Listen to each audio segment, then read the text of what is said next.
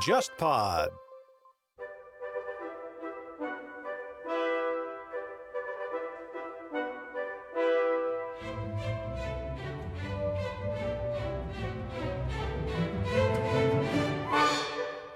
各位忽左忽右的听众朋友，大家好，我是郑世亮。诚如我之前在咱们的一期《谍海译文》节目当中所说，接下来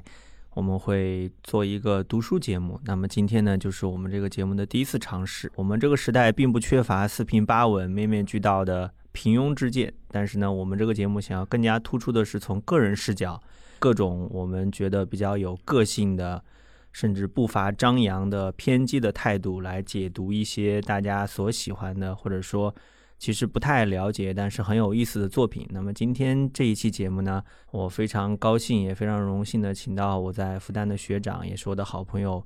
王林。然后他本人是阿加莎·克里斯蒂自传的译者，也是中文推理圈的可以说是一位大咖。大家好。那么今天我们要聊一聊阿加莎·克里斯蒂，也正好是今年是阿加莎·克里斯蒂的一个诞辰一百三十周年，在这样一个特殊的年份的尾巴上，我们来聊一下阿婆的作品。那么接下来我想我们聊的话也随意一点啊，就像我刚刚所讲的，就是我们更多的是一种个人视角啊，不是说要对阿婆的作品做出一个全面的评价或者解读。那首先，我想问一下王林，你是从什么时候开始读阿婆的作品的？我大概是从初中开始看原著，早的时候可能是缩写本啊。那个时候我印象中好像就是贵州出版社出的阿婆的作品，对吧？对的，九六九七年那套书，我印象中反正阿婆比较精彩的或者代表性的作品都有，我也是靠那样一套书启蒙。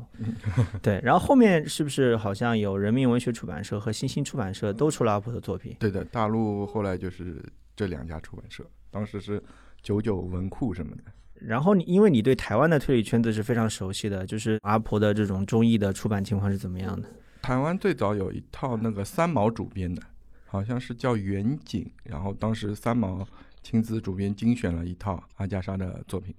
然后在贵州版左右远流出过一套全集八十本，然后它八十本里面有四魔头，但贵州版没有，然后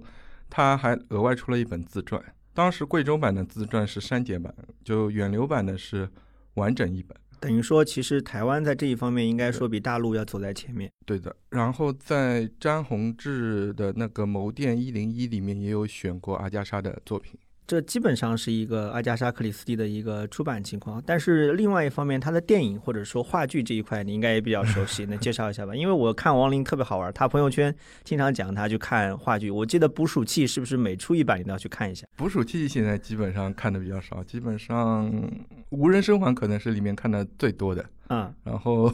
因为原告这人是。以前有演过跑龙套在里面，所以其实看的排练也好，次数实际上是。最最多的，比无人生还只是做观众坐在台下看。原告证人你是亲自参与进去，你演的是哪个角色？陪审员啊，陪审员 对是。然后影视这一块就是最早是俄罗斯的，就是彼得乌蒂斯诺夫拍过五部，当时有上亿配音的，就尼罗河上惨案，那是最经典的一个版本。然后到后来就是那个大卫租切特在英国，当时十三季吧，全部拍了一遍，把波罗的，然后还有马普尔小姐的作品。英国这边 ACL 授权以后，都拍了一遍，基本上包括他几个非系列的作品都有改编。日本应该也拍过，对，我记得是野村万斋演的一个波洛，但是那个波洛跟我们熟悉的形象不太一样。对，就改编比较多。个人感觉是 ACL 授权以后。就允许改编了，不像阿加莎那个年代，可能他本人在世的时候，就是对他的作品的改编还是把的比较严。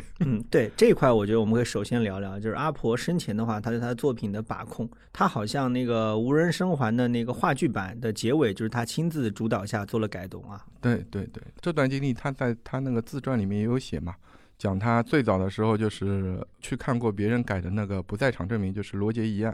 后来他决定自己去改，写了一篇那个《黑咖啡》。《黑咖啡》里面有一个主角波洛的和黑斯汀斯，然后后来发现反响不太好，观众都盯着看主角侦探了，然后剧情什么忽略了。后来他决定后面他所有的就是有波洛参与的小说的作品，然后改成舞台剧版本，全部把主角侦探给拿掉了。还有包括结局，他也会去改掉，像无人生还结局，小说结局跟舞台剧版本的结局是两个结局嘛？对，专门有大概几百个字的篇幅在自传里面，专门讲为什么要改，然后说童谣有两个版本啊，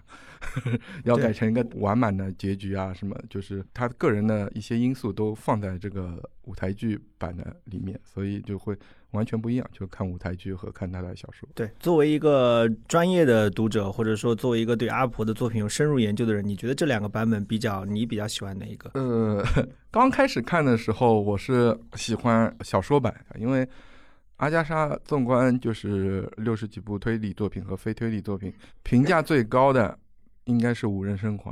无人生生还，它就是开创了一个模式嘛，孤岛童谣谋杀，在当时那个年代就是一个史无前例的创新之举，影响了其他作者也好和读者。就当时据说听其他几位推理圈研究黄金时代推理小说的说。当时奎因本来也想了一个类似个暴风雪的一个点子孤岛模式的，结果阿加莎的作品先出来了，然后就撞梗了，可能就放弃了。但是随着年岁增长，看这个小说看得多，就忽然感觉舞台剧版本反而更好看，就慢慢理解阿加莎为什么要在。舞台剧版本里面搞了一个大团圆结局，可能跟舞台的表现力啊、呈现角度就可能有关系。就反而现在相对来说，我更喜欢舞台剧结局的版本更多一点。对，这是不是跟你现在步入稳定的家庭生活，对吧？也有有有了更多的这种世俗的生活。对对对对。你过去是文艺青年，就比较喜欢小说那种结局 啊。对对对对。啊，我看过一个统计啊，经常有人讲说中国的观众喜欢大团圆结局，其实国外的观众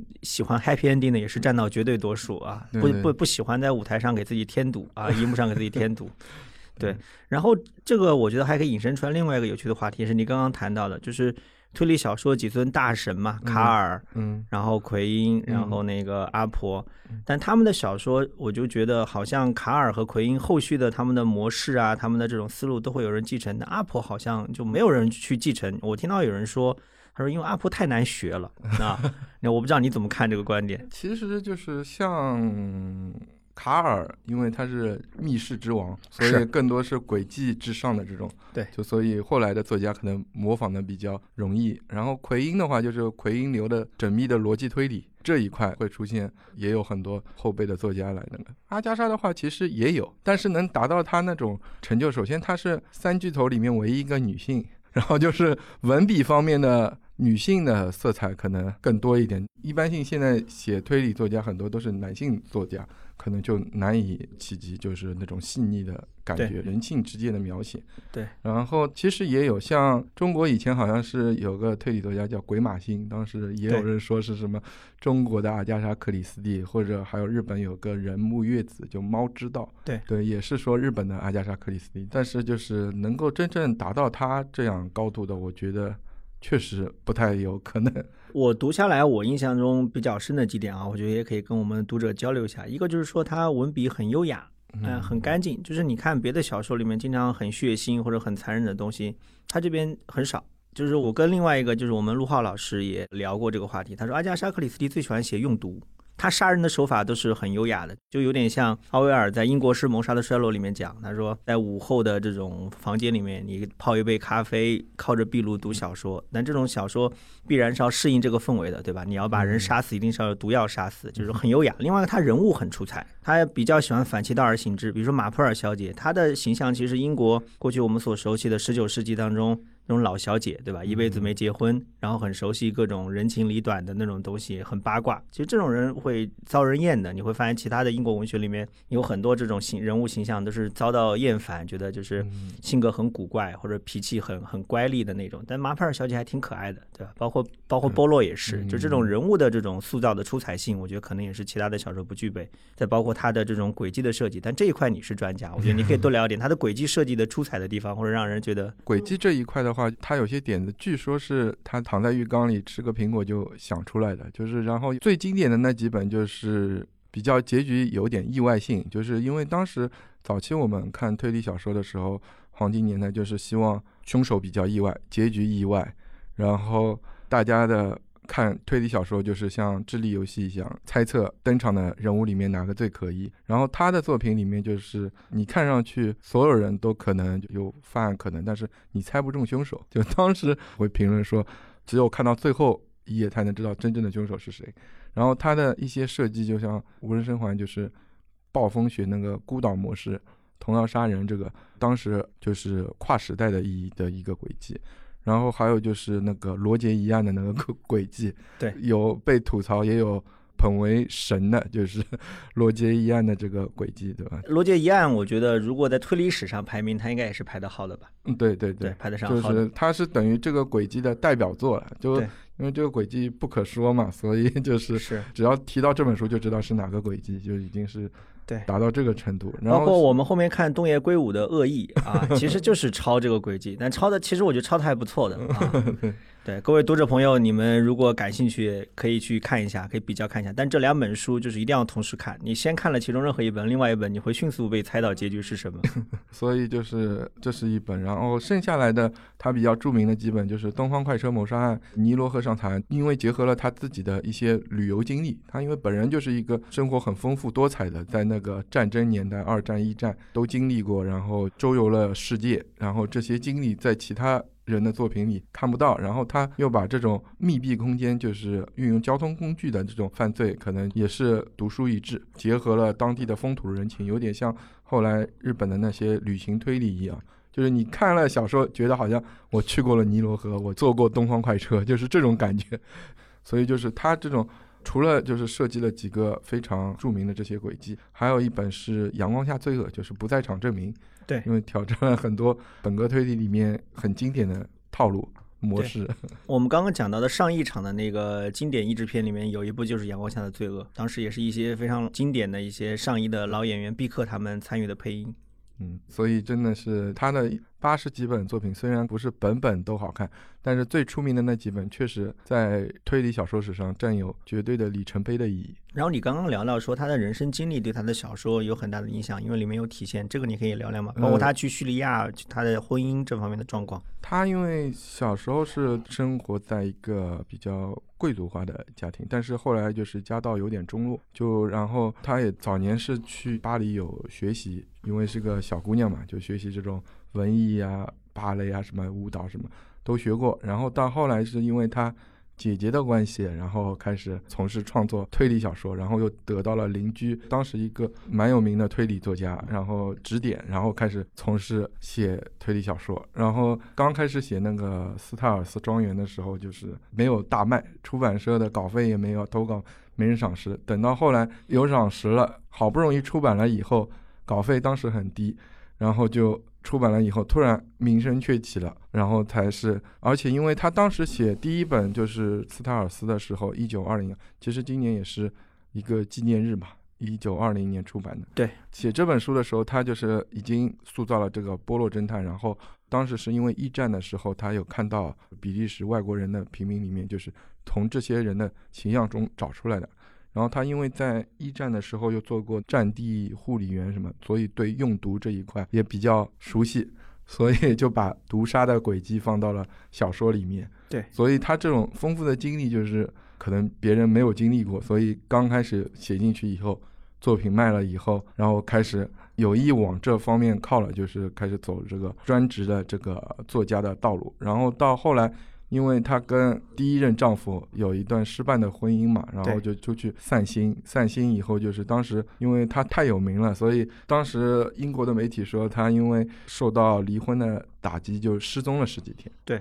这是英国小报当时一个非常经典的桥段，就是说阿婆把自己小说里面的情节用在自己身上。对，就消失了，不知道到哪去了，然后登报寻找，然后。最近就是上个月，台湾那个脸谱出版社出了一本，最近有一个外国作家也写了一本，把这段经历写成一本小说，推理方面的小说，叫《东方快车上的女人》，就是专门写一段他当时失踪这个十几天到底在干什么。然后，因为他在他的自传里这一段故意没有怎么写。对我读你的书，我就要读这一段，那这段他偏偏没有写，对他都。没有写，因为可能是一段不太好的过往经历，然后就是后人很多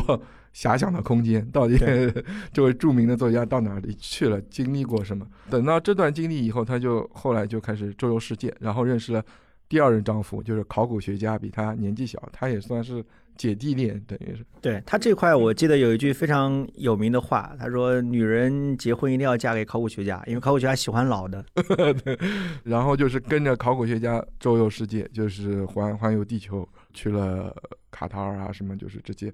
世界各国了，通过各种乘船啊、坐火车啊什么。唯一可惜的，好像就是他没有到过中国，所以这点是蛮可惜的。然后去了北非、叙利亚什么，等于是边旅游边写作。这个人生确实。很丰富多彩，因为我们现在自己 要周游世界，这个开销就承担不起，不像他那个年代，所以确实他这个比较有一点特殊性，我觉得就是跟他的人生这个传奇经历是分不开的。然后他自己们又喜欢对文艺演出这一块比较有兴趣，所以才会在作品大卖以后开始投身于写剧本，不像卡尔奎因这些推理作家，就可能只是在推理小说这一块达到了一个。后辈难以达到的高度，他本人还亲自写剧本，到后面就是写诗歌选、写爱情小说，换了个笔名，然后写了六本爱情小说。所以可能就是为什么没有看过推理小说都知道阿加莎·克里斯蒂，因为他不光在推理圈太有名了，就是其他圈都很有名，所以他的作品才会在那个什么统计会说是仅次于呃圣经和莎士比亚全集，就销量太厉害了，就是全世界据说。每三个人好像就知道他或者读过他的作品。对，今年疫情期间嘛，因为经济学家梁晓明也是我的作者，我跟梁老师最近打个电话，他很好玩，他说一月份的时候去加勒比海周边地区旅行，然后赶上新冠疫情就被困在那儿，然后到八月份才回国，长达半年的时间他在干嘛呢？因为梁老师很有趣，他是不上网，然后手机用的就是最简单的手机，他不用智能手机，然后最近刚刚才学会用微信。然后也不读电子书，但这段时间因为他手头无书可读，困在国外嘛，他读了大量的这种网上的电子小说，都是推理啊、悬疑啊、惊悚。后来我问他，我说梁老师，你读了那么多书，觉得最好看的是什么？他想了一下，他说，我觉得最好看的还是阿加莎·克里斯蒂的小说。啊，我也有同感，我疫情期间也反复的读小说，有新的小说、旧的小说、推理小说，但是觉得还是阿婆的小说最耐看，包括他的那个电影啊、电视剧。包括新版的《东方快车谋杀案》，我看了一下，我觉得也还行。我不知道你怎么评价啊？很多人在骂，说没有老版经典。对，因为新版的改编比较多嘛，就之前也上映过，就最后搞了个像《十二门徒》那个《最后晚餐》一样的这个，就很多融入了导演主演的自己的想法在里面。相对于因为当时英格丽饱满那一版的太经典了，所以就感觉再去看一下这个翻拍，就是有点颠覆的感觉，就是。英国人好像现在这个改编的情况就是比较大，包括那个波洛的形象，很多人也不满意啊，觉得跟大卫苏切特那个形象不是一回事儿。对对对，因为就可能我们以前固定的一个觉得经典就是这样的，但是一看好像变化太大了，就是可能难以接受。但是我看这个新版的这个翻拍还在继续啊，今年又要出一版。对，今年是好像《尼罗河上惨案》本来是说要上映的，后来因为疫情关系，所以可能推迟了。对，那这些翻拍你都会去看吗？会去看。这个你跟我一样，虽然你可能觉得有不满意的地方，会有失望的地方，但总归要看一下。对对对对对，而且去年那版。舞台剧版的《东方快车谋杀案》确实相比电影版可能更好看一点，所以这个我同意啊。对对对对对，所以可能尤其是这些经典的作品，不管是翻版多少次舞台剧或者是影视化，肯定都要去看一下。就有些融入了主创自己的想法在里面。对《无人生还》，你最喜欢哪个版本？不管是话剧还是那个电视剧版，我之前看过 BBC，我觉得那一版我还蛮喜欢的，就是最新的那一版。我比较喜欢苏联那一版，毕竟也是小时候晚上电视机放过，好像是长春译制厂译的一个版本。就当时刚接触看推理小说、看推理剧的时候，会知道看过那一版，所以印象很深。对，相当于是童年经典，奠定了你对阿婆的这个回忆。我记得那个时候《无人生还》在中国的译本最早那版还叫《孤岛奇案》啊，对，还不叫《无人生还》，很早很早就有。对。以前就是有一个中文版的阿加莎·克里斯蒂网站，不过最近网站因为经费问题，就是暂时关闭了。就是上面所有的关于阿加莎·克里斯蒂的研究，还有它的版本，各个版本所有的资料都有。我还读过一些围绕阿加莎·克里斯蒂展开的周边的书籍，也蛮有趣的。一个叫《阿加莎的毒药》，我不知道你晓不晓得这个书？一个英国作者写的，他就把他的小说里面涉及的毒药都做了一个总结，讲他喜欢用什么药。对他喜欢用的毒药有马钱子碱，啊，就是那个箭毒嘛，对吧？涂在箭上，那个南美土著，然后一射人，然后浑身肌肉会松弛掉，对吧？就呼吸窒息而死。但是你刚刚讲到说，他之所以会喜欢写毒药，跟他的这种药剂师，就是参加战争的经历是有关系的，对吧？对的，对的，就是有机会接触到这些药物，所以会对这些毒药的使用或者剂量有把握。就是你看他的小说，就是很明确知道没有瞎写。就你如果是一个医生或者什么，就知道确实会有这个毒发症状或者是濒死状态，就是完全知道他是写的就是身临其境的感觉。嗯，但是他的小说我印象很深的，就是他始终其实讲的就是在庄园里面或者一个相对来说活动范围比较小的空间里面，一群上流社会的人的一些经历。我不知道这个是不是跟他的出身也有关系，因为他本身其实是个很腼腆的人。他在自传里面讲说，他从小最喜欢的事情就是安安静静的读书。对，就是他接触的当时就是一个中上流社会，所以才会在描写的作品很多都是一个大的庄园里面。就是人物的勾心斗角可能会出来，然后在后面可能发生一件案件，然后每个人可能都有嫌疑，但是要你去自己去判断到底谁最有可能犯案，就是这种感觉。就是他可能在描写这种上流社会人物人性方面，确实独树一帜，比较细腻，文笔确实很好。对，所以英国女王也很喜欢他的小说，对吧？对对对，所以后来颁了勋章嘛，然后当时他的那个广播剧。三个瞎老鼠就变成了捕鼠器，就是当时送给女王的礼物嘛。对，捕鼠器是不是每年都会有新的一个版本出来？它是在英国伦敦西区那边那个圣马丁剧院会每天都上演。当然，疫情期间不知道有没有暂停，但是已经创了吉尼斯记录了，就是英国当地是每天都会演，不间断的，有很多演员阵容。每组卡斯就跟音乐剧一样，当时他连续上演六十周年左右的时候，是请了全世界各地的版本去英国演出，当时中文版也有去演，所以捕鼠器确实等于是一项记录了。但是我个人不是觉得最好的一个剧目，你还是最喜欢无人生还？呃，无人生还是我觉得比较喜欢的，当然最喜欢肯定是原告证人啊，原告证人，毕竟你有演出过。因为阿加莎这个比较奇怪，他就是他在他的小说可能很出名，但是他改了舞台剧以后，反而舞台剧给小说减分了，因为他把波洛拿掉以后，加了很多自己个人情感方面的东西，更多的家庭伦理哲理方面的东西，在他小说里面看的节奏很欢快，你一翻书一两个小时看完了，但是到舞台剧里面演个两三个小时，反而觉得很沉闷，里面主角没有以后，很多就是在看这些。家族成员在勾心斗角，变成伦理剧了。对，就往这种方面，所以他自己因为加了自己很多其他东西在里面，所以会你看了以后没有觉得看小说那么爽。就他改过他小说的剧本里面，原告证人可能是最最好的，因为是达到了中和这种。就你看小说的时候觉得很暗黑的一个故事，因为本来是个短片，等他他自己改了一个舞台剧剧本以后，你又看到一个他把他的所有的可能。人性的光辉啊，大结局啊，很完美的在安插到了舞台剧剧本里面，而且跟舞台剧剧本又是跟小说不一样的结局，就会有这种感觉。而且那个比利华尔德导演拍了那一版《控方证人》，对，太有名了，太有名了。对对，那也是我最喜欢的比利华尔德的电影之一。对，因为他那个电影是翻拍的是。舞台剧版本嘛，所以就一下子把他的这个很短篇的小说收入在他那个短篇小说集里面的作品一下子 拔高了。所以就是我是觉得，纵观他八十多本小说里面，反而是他没有侦探的那些作品，长篇《无人生还》，短篇《原告证人》，可能是他最最好的，或者说我最最推崇的这两部作品。嗯，对你刚刚讲到一个很有意思的话呀，我注意到你说，嗯，其实我们读小说都是关注侦探的，但反而他笔下你最喜欢或者最推崇的两部作品都是没有侦探的。对，那我反过来问你，如果让你选择一个阿婆笔下的你比较喜欢的侦探，你会选谁？可能还是波洛，还是波洛接触最早，然后加上一个 Hastings，，然后到最后结尾又是这样一个。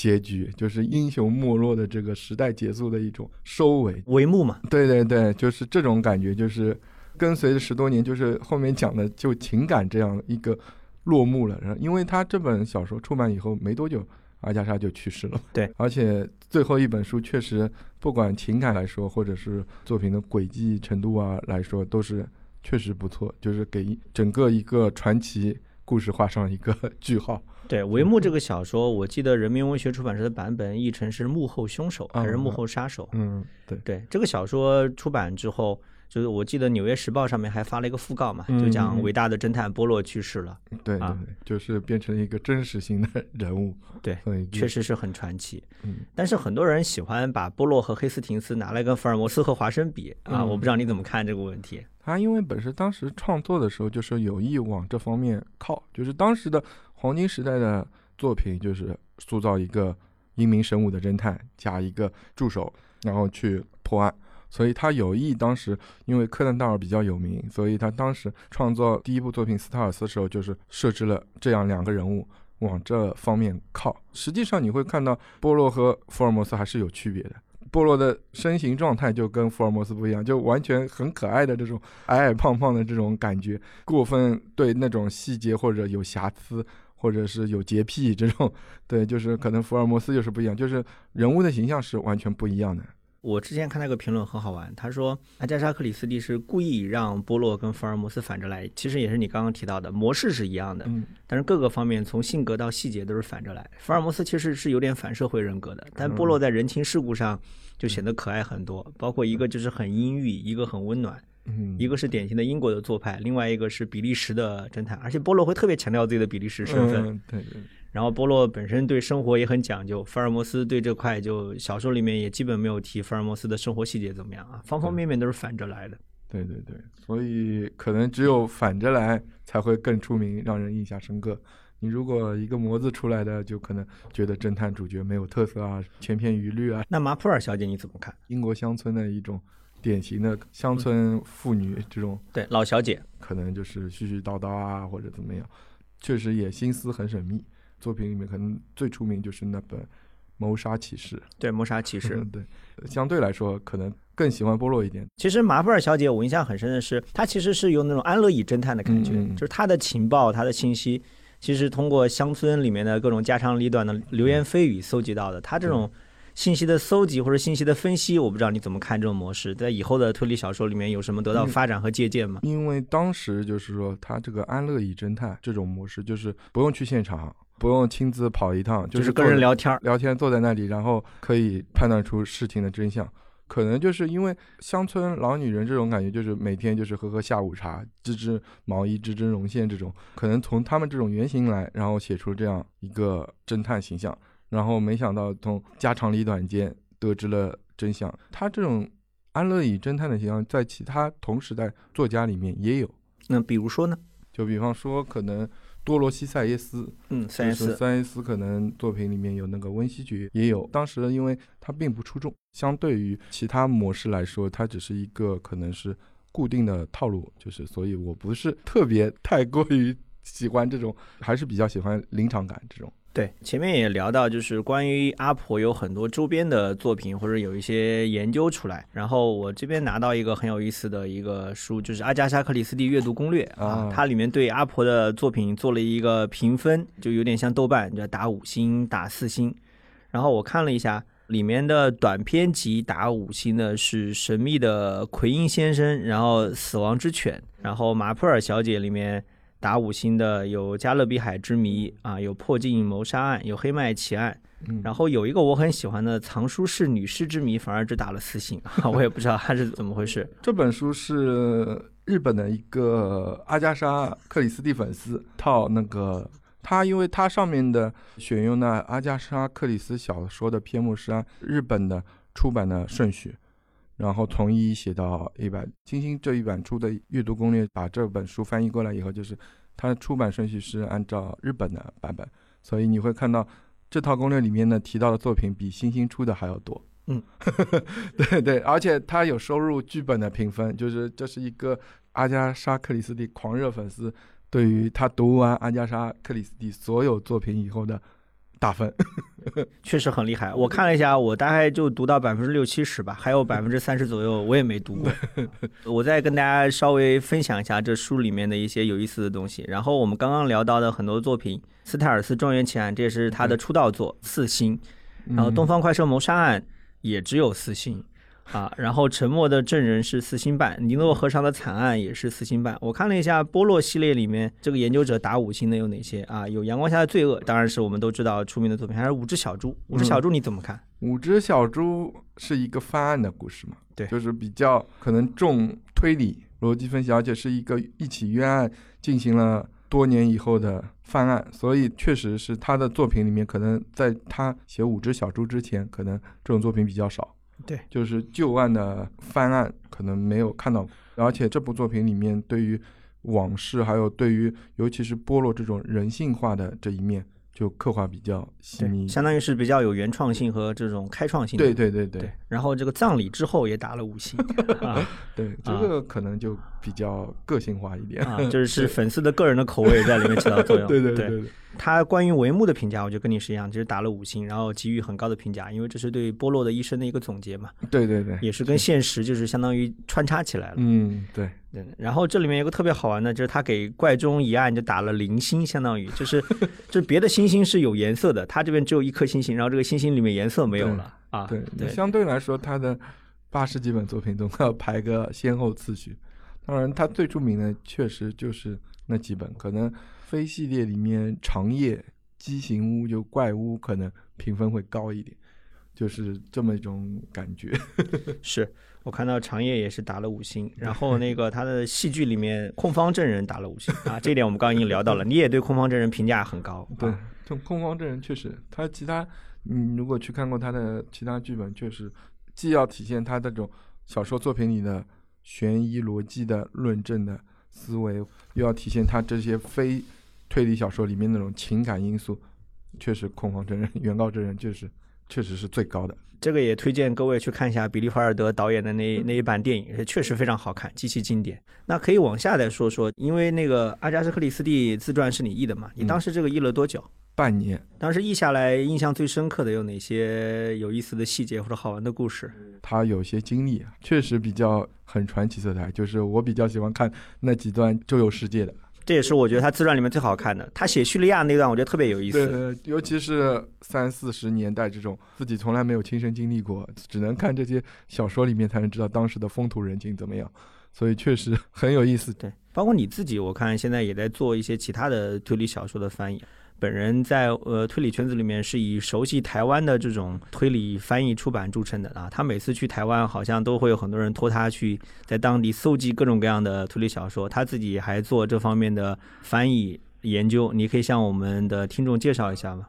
现在可能就是大家喜欢看推理小说，可能最喜欢东野圭吾。虽然我知道推理圈很鄙视东野啊，只要有人讲说喜欢东野，就会被自动开除推理级。据说复旦大学推理协会现在招新一个标准，就是说你知道什么作家吗？如果回答东野圭吾，会不会被录取？据说是这样，据说是这样啊，已经达到这种程度了啊。因为可能啊，我个人感觉东野圭吾可能就是一个阿加莎·克里斯蒂在世的感觉，这种畅销程度，包括现在也快写了将近一百本小说了，这一块可能论畅销程度，可能要媲美阿加莎·克里斯蒂。关键他的小说的影视化程度也很高，对很适合改编。对，就是完全有往这方面路子上靠的感觉。可能呃，再过一两百年以后，我们去看，可能东野圭吾就是一个男性的阿加莎·克里斯蒂。嗯在畅销程度方面来说，而像其他的可能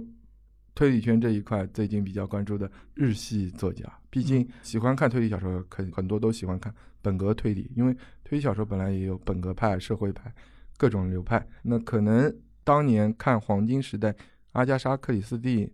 这些小说的读者，可能更喜欢偏向于本格派这种推理。那就是现在本格派的推理基本上重镇就在日本。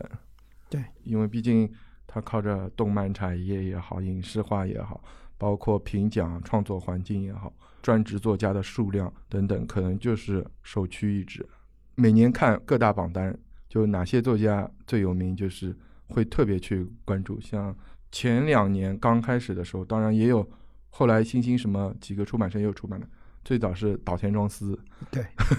临时行人，就他那些弟子歌野金吾，然后法月轮太郎这种，然后到现在的可能会关注那更新的榜单，就是世川悠人，还有磨铁出的那个金村昌宏。好，现在关键推理小说这一块，所有的宣传语就会很多往东野圭吾或者往阿加莎·克里斯蒂这种上面靠。像金村昌宏那本《诗人庄谜案》，大陆磨铁出的这本会上面说什么东野圭吾花了二十年 达到了成就，他一下子达达到了，嗯，对，就是这个宣传语我也看到了，对，但是作品本身确实很好看，但是影响程度可能只能往前辈作家这种宣传上来靠了。但是我觉得、嗯、大陆的宣传有点过分，把里面最大的一个卖点泄底了，对，大陆这一块确实要进行一个宣传语，这或者说封底什么进行重新加工要。要改进一下。对对你你看日方的宣传这一块就是守口如瓶。对对对你这个小说拿起来，你读到一半才会发现啊，还有这回事，这种阅读冲击感是很强的。相对来说，以前群众出过一本歌野金武的那个《鹰的缺道》，是简介里面直接泄底的。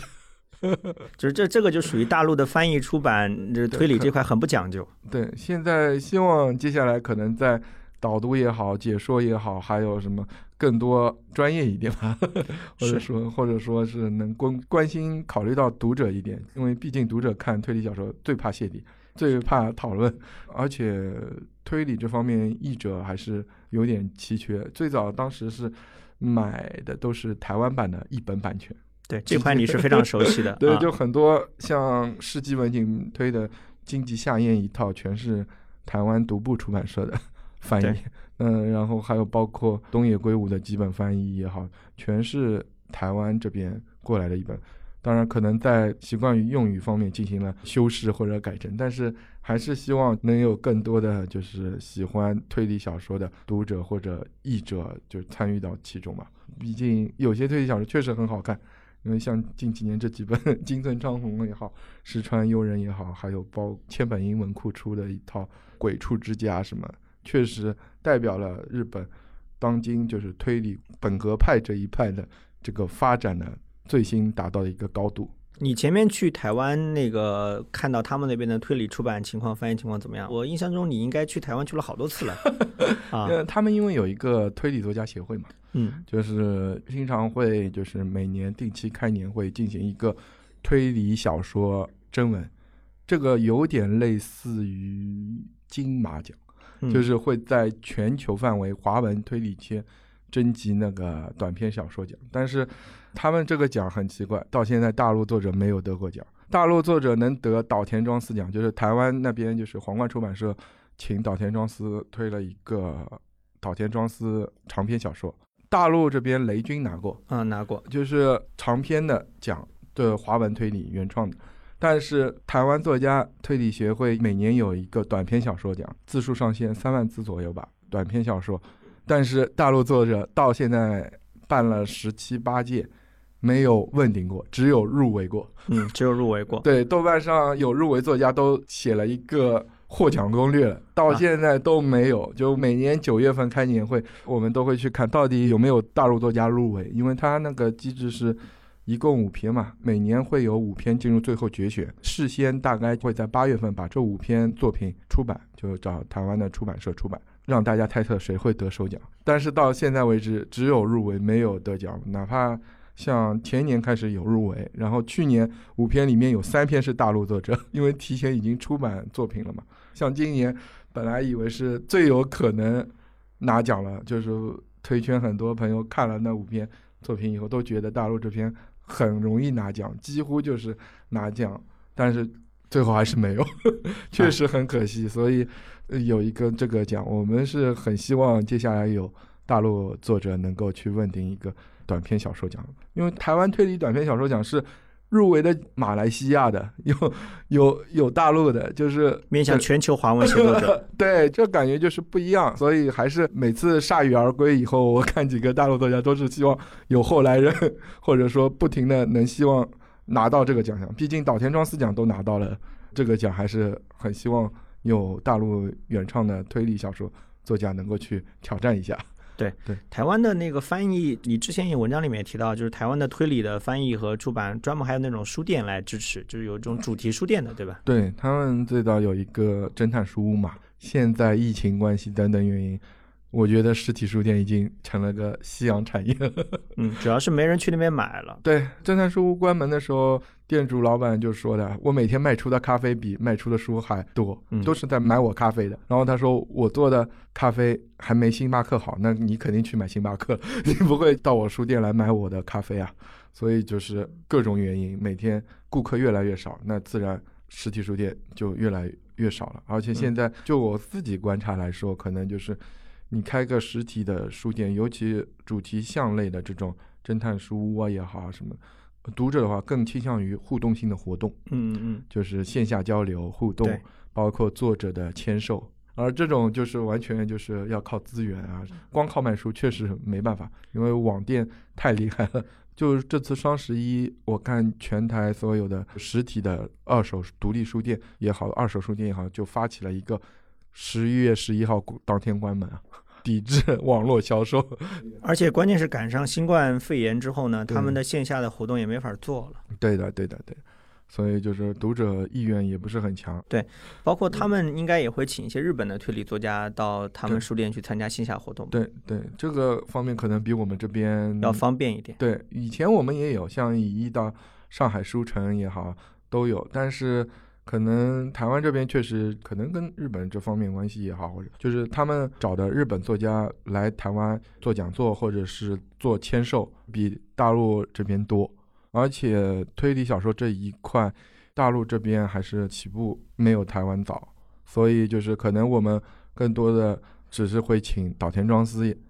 马耶雄松成名已久的作家，哎，对，或者是销量比较好的，已经在打开市场的，那稍微小众一点的几个凑家苗啊什么，就去台湾这种，嗯，就还没有打开市场，但是他们的作品其实已经或者影视化作品，其实我们都看过这种。就是告白嘛。对对对，可能这种方面就是还是比较小众，所以就出版社也好，可能并没有有想法，而是更多是希望就是请岛田庄司啊，或者麻耶啊，或者是一坂新太郎这种借书展啊搞一些活动，而不像那些日本作家到台湾可能会不定期的，就是配合新书推出的时候就来，或者是就是提前销售签名本。那个，而且我们这边虽然也有推理作家的到访，但是很多都和出版社可能关系不大。就去年搞的一个游戏展，会找保罗·霍尔特还有那个马丁来，就可能出版社这边就不是特别，因为有一些其他商业化的活动。然后我前面其实一直还想问你一个很有意思的话题，就是现在推理圈子的情况，就是比如说他们的民间的翻译或者出版，比如嗯。因为很多东西可能出版社它不接，嗯，但又存在一定的需求，对。我不知道这个推理圈子是怎么样做这方面的交流的 啊。这一块的怎么说呢？就是说，毕竟现在出版社有很多难处嘛，买书号或者审查等等这方面因素，可能就是会一些我们推理小说读者死忠粉丝会觉得特别好的一些作品，你会先在豆瓣上看到名番。有些作家肯定是没法出版的，像早坂丽。虽然现在星星也出了两本，但是对据说已经上岸了。是 他的真正硬核的东西是没法出对的。对对对，所以只能看名番嘛。那么，所以有一些推圈可能会特别定制一下，就是名番，让大家看一下名番。有一些可能也是为了翻译练练手啊这种，所以会让大家看一些确实非常不错的。每年看榜单，至少前十名里面有三四本确实很出色、很精彩的